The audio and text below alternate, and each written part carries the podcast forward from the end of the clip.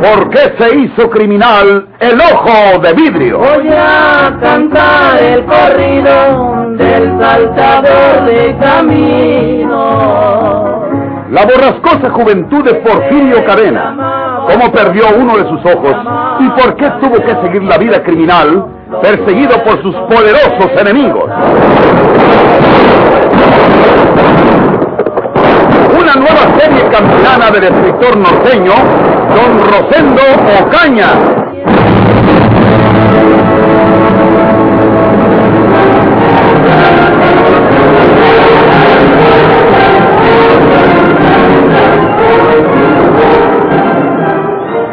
¿Por qué no ha terminado usted ese asunto y le hace entrega de su herencia al hijo de mi hermana María Jesús, viejo desgraciado? Señor, ¿Por qué deja usted pasar tanto tiempo? Déjeme explicarle, señor. Eh, nada menos ayer, a- aquí estuvieron su hermana María de Jesús y la señorita Rafaela del Castillo, que casó con el finado don Ricardo, pero que no alcanzaron la bendición aquella mañana. No me cuente historias, eso ya lo sé. Pero no sabe usted lo que voy a decirle. Eh, ellas estuvieron aquí ayer para decirme que ninguna de las dos quiere la herencia de don Ricardo. ¿Qué, qué? ¿Cómo no oye, señor? Eh, Su hermano me dijo que no quiere esa herencia para su hijo y la señorita o, o señora del castillo dijo también que no la acepta y que ambas eh, eh, están de acuerdo en que esa fortuna pase a una obra de beneficencia que elijan oportunamente. ¡Miente! ¡No, no miente!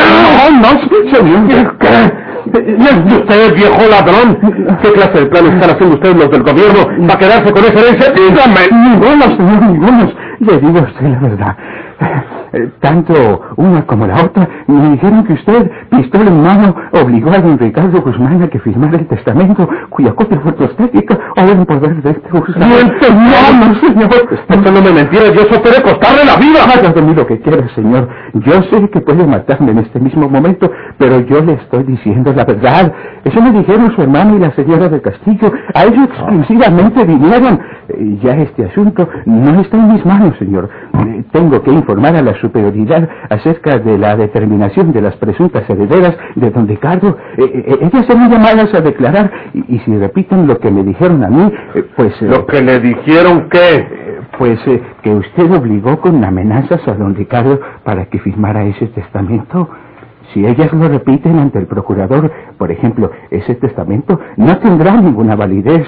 Y, como las presuntas herederas, o sean su hermana, mamá del niño que menciona el testamento, y la señora del castillo, eh, quieren que la herencia pase a obra de beneficencia, pues el Estado tendrá que resolver eso precisamente. Y el gobierno se va a quedar con esa herencia. Eh, eh, el gobierno no, señor, la beneficencia. En la misma cosa. Pues, eh, Y dígame usted, ¿ya informó a la superioridad qué dice? ¿Ya rindió ese informe acerca de lo que le dijeron mi hermana María Jesús y la señorita Rafaela? Eh, eh, sí, señor. Eh, es decir, ¿Cómo? yo redacté el, el informe, pero tiene que ir a Monterrey. A- apenas hoy se pondrá en el correo. Eh, aquí lo tengo ya. No se lo puedo enseñar porque está en sobre cerrado. Eh, venga usted. Eh, venga. Ve por aquí. A ver. A ver, aquí. Aquí está, aquí está. Eh, mi- mire usted cómo está rotulado. Ciudadano Procurador General de Justicia en el Estado. Pero no le puedo enseñar su contenido porque... ¡Preste! ¡Señor! Eh, se- Señor... ¡No, no la rompa, señor! ¡No! Ay, señor... Tengo el honor de participar a usted en lo siguiente.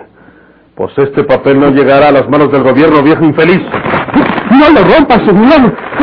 ¿Quién más está enterado de este asunto aquí en la vía? Eh, pues... No me vaya a echar mentiras porque se muere. Señor... eh, eh, ¿Quién más está enterado? ¿Quién más? Pues... eh, Está tratando este asunto.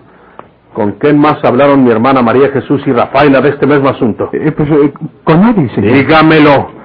Hábleme en plata limpia. No, no, yo conozco este caso, señor. Al menos que las señoras lo hayan contado por ahí, pero ninguna otra autoridad tiene conocimiento de estos hechos más que este juzgado de mi cargo. Eh, por eso tengo que informar al respecto al señor procurador, porque es el conducto legal que medita. Eh, eh, Me interesaba mucho saber eso, viejo.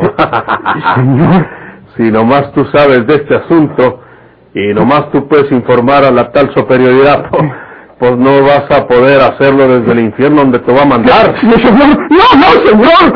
A ver si puedes escribirle al procurador desde el otro barrio. No, no me mate, señor. ¡No corras! ¡No trates de huir! ¡No!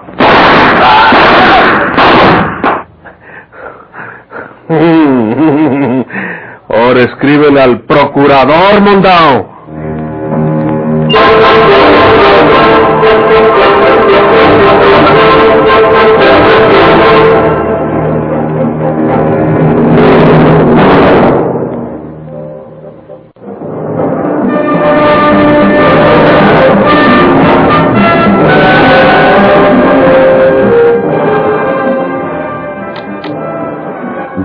Saberse que asesinó al tendero Epifanio Domingo, el de San Ignacio, me llamaron la atención de Monterrey.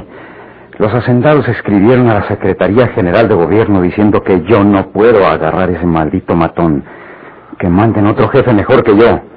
Y ahora, cuando se quejen de que Porfirio Cadena ha asesinado también al juez de letras de esta fracción judicial, quién sabe lo que me espera.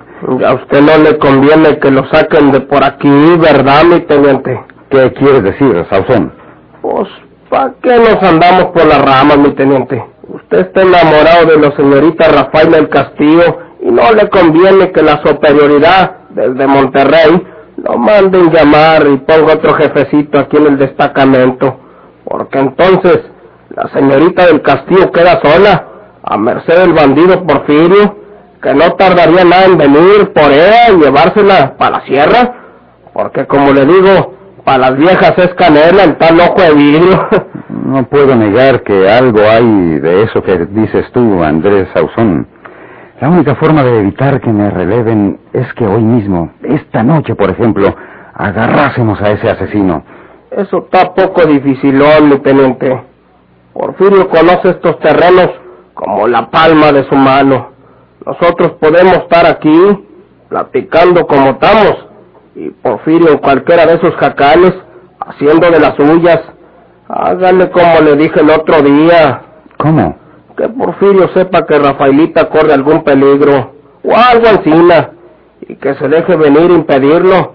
Entonces, pues como ya sabemos dónde va Kai, pues le ponemos la trampa para agarrarlo y calle redondito. Mm, ya he pensado en ello, pero no hallo la forma de llevarlo a cabo. Ella se negaría a cualquier cosa de esas, estoy seguro. ¿Quiere que le diga cómo, mi teniente? A ver, Pídale a la señorita del Castillo que se case con usted.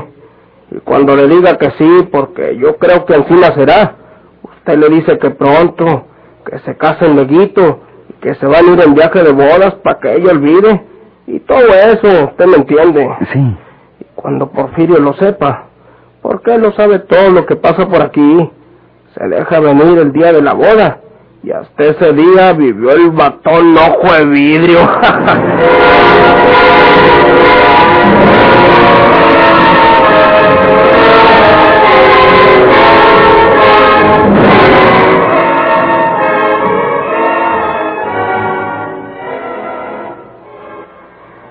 Rafaela, ¿quieres casarte conmigo? Perdona que te lo diga así, tan repentinamente. ¿Quieres ser mi esposa? Octavio, de veras que no había pensado en esto y... Te quiero. Te quiero mucho, Rafaela. Nos casaremos cuanto antes. Tú necesitas olvidar tanta tragedia y tanto horror.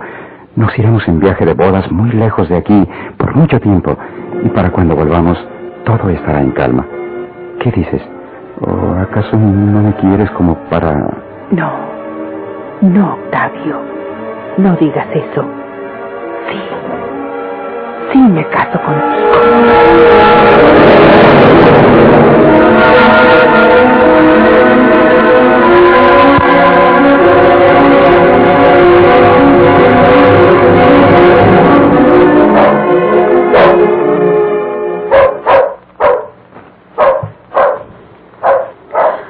¿A quién le estará ladrando el perro? ¿Quién sabe si se ella una besita? Pero a estas horas ya me iba a acostar. Sí, ahí vienen unos pasos. ¿Será gente conocida? Voy que es... ¡Manito! Sí, yo. Eh, estaba pensando en ti. Qué bien lo hiciste con lo que le dijiste al juez de letras, María Jesús. Eh, manito. Ya que no quieres a tu hijo, te voy a librar de él. Te voy a despachar al otro barrio. No.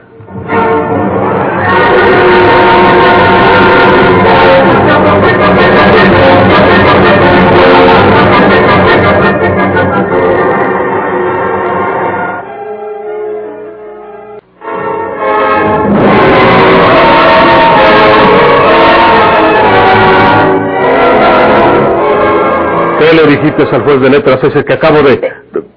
Porfirio, ¿qué estás diciendo? ¿Qué vas a decir?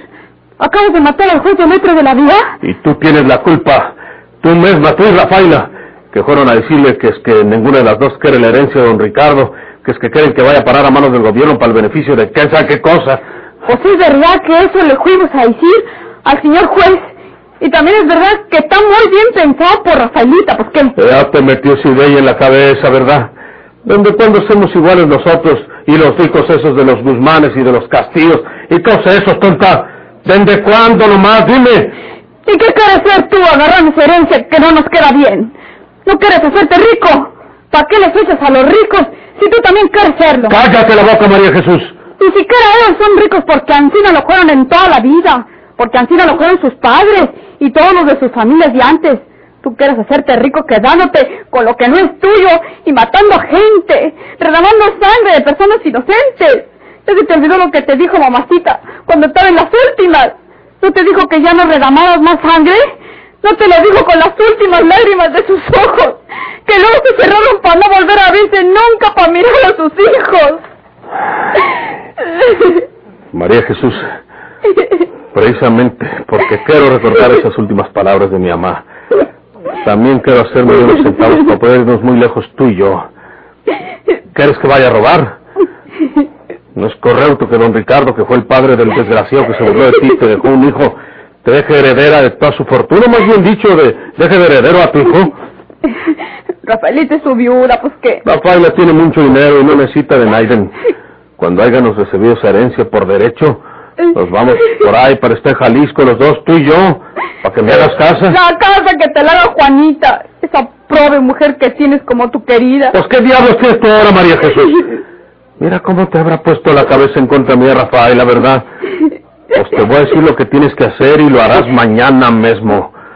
Te vas con el secretario del juzgado de letras, porque el juez ya estará sepultado para entonces. Y le dices que tú no tienes que ver nada con lo que yo haga, que, que tú exiges que se te entregue la herencia de tu hijo. Y le enseñas el documento que tienes ahí alzado. Ya sabes cuál es. Y mucho cuidado con que te lo vayan a quitar, porque ya no hay otro. Yo no voy a ninguna parte. ¿Con qué cara voy a presentarme al juzgado? Cuando tú, mi hermano, acabas de matar a tiros al mismo juez. Te estás volviendo loco. Mira, María Jesús. A ti te ha cambiado mucho, Rafaela. Pero a mí me importa muy poco lo que te diga de mí porque sé muy bien que te lo hice porque estás celosa, estás despechada, está enojada porque yo tengo otra mujer en la sierra. Porque he mirado que ya no he venido como antes a suplicarle que me quiera o a pedirle que se vaya conmigo. Era que era el teniente Octavio. Ella me quiere a mí, tonta, y basta. Ya te lo dije cuando llegué. Si no quieres la herencia para tu hijito, a ese muchachito que yo no lo voy a dejar vivir para que sea mañana pasó un desgraciado como nosotros, que no tenga que caerse muerto. Mejor que se muera ahora que todavía no sabe lo que son los sufrimientos de la vida. No, si le haces cualquier cosa mala a mi muchachito, soy capaz de llevar a los soldados, yo misma, hasta donde te escondes, para que te agarren y te maten también. Vamos a ver quién es el que puede cumplir lo que dice, tonta. Ya me voy porque no creo que me agarren como a una rata aquí encerrada en mi propia casa. Pero si no haces lo que te digo, dentro de unos días, si no vas a hablar con el secretario del juzgado en letras para ese asunto, ya sabes que no tienes hijo. Y confórmate con que un día te diga dónde es su sepultura. ¡Ingrato! ¡Malo! ¡Mal corazón! Se necesita tener un corazón de fiera para matar a una criaturita de unos cuantos meses de edad. Nomás los tigres y los leopardos de la sierra son capaces de hacer pedazos a los cachorritos para beberse su sangre calientita. Y a ver si tú cumples lo que me dijiste ahorita. Que luego llevas a los soldados a Pantoy para que me agarren y me maten. No dejes de hacerlo y no dejes de que te acompañe Rafaela, que eres como tu maestra, para que sepan las dos cómo saben defenderse los hombres. Ya sabes lo que tienes que hacer en estos días. No quiero repetírtelo tanto. Adiós. Me voy por el solar porque por acá dejé mi caballo escondido. Y también porque tengo un asunto por ese rumbo. ¿No vayas a llegar a Anca Rafaelita? No, en Carrafaila no. Voy a llegar a otra parte. ¿A dónde? ¿Quieres saberlo? Pida decírselo a los soldados. Adivínalo. Ya sabrás de mí al rato. Apague esa lámpara. para que no me miren salir al patio con esa luz. Ahora sí, ya puedo salir. Adiós. Perfidio. Eh. ¿Quién habló? ¿Hablaste tú, María Jesús? Yo no he hablado nada. Clarito y mi nombre. Me dijeron Porfirio. ¿Sabes una cosa, María Jesús? También se me afiguró que era, era la voz de mi madre, pero... Lo ves, Porfirio. Mamá te está hablando desde el cielo. Te dice que ya no sigues por ese camino de sangre y de muerte. Oye, pero... No, no, no, no, no puede haber sido mi madre. Los muertos no hablan. Nadie habla después de muerto. Lo que pasa es que estábamos hablando de Amá. Nos acordamos de él, de lo que me aconsejó cuando estaba tan mala. Y por eso se me afiguró que, que había oído su voz. Fueron mis orejas. Fueron mis orejas. Adiós, María Jesús.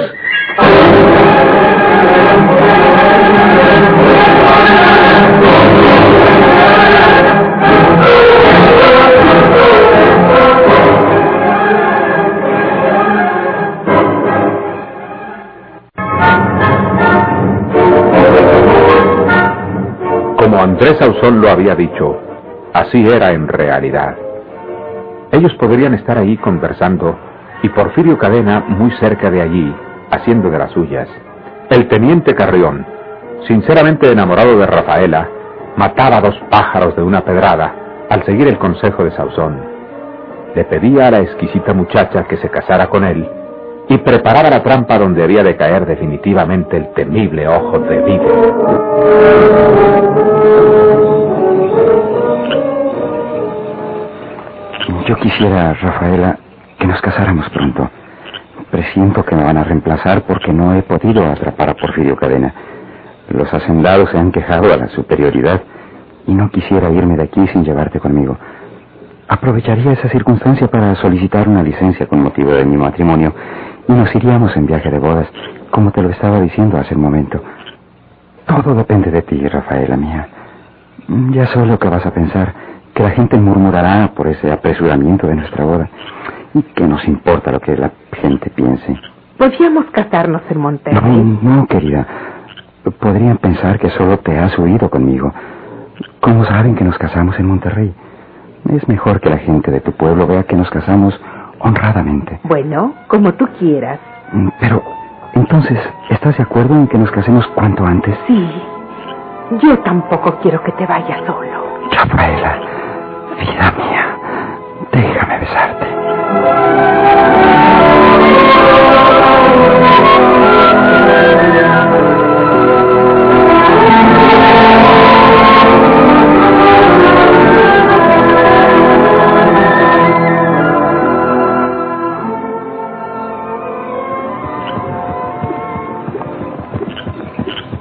Andrés Ausón, como ya lo sabemos, era un individuo poseído de un negro egoísmo, sobre todo en lo relacionado con su familia.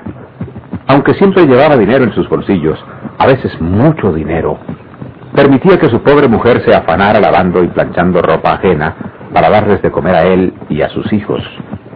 Andrés Ausón dormía en un jacal deteriorado, separado como unos 30 metros de aquel en que descansaban su mujer y sus pequeños hijos.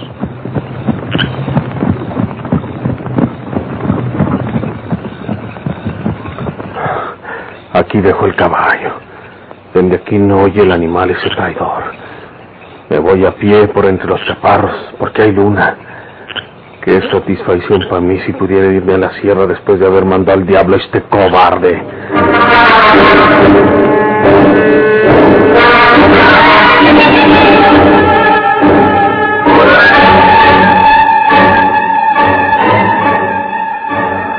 Adentro el jacal está muy oscuro, pero en aquel rincón está la cama. Se mira el bulto acostado. Tiene que ser él. Un traidor como este desgraciado merece que lo maten dormido. Ahí te voy, maldito. Caray, no se quejó. No se mueve nada en la cama, pues. ¡No te muevas, Porfirio! ¿Qué? Tú me ibas a matar dormido, o yo te voy a matar por la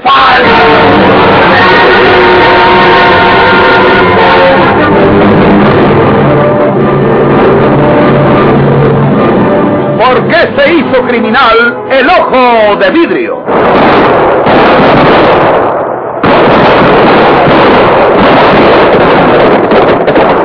Muchas gracias por su atención. Sigan escuchando los vibrantes capítulos de esta nueva serie rural. ¿Por qué se hizo criminal el ojo de vidrio? Se disfrazaba de arriero para asaltar los poblados. Burlándose del gobierno, matando a muchos soldados, nomás blanqueaban los cerros de puros sin balconados.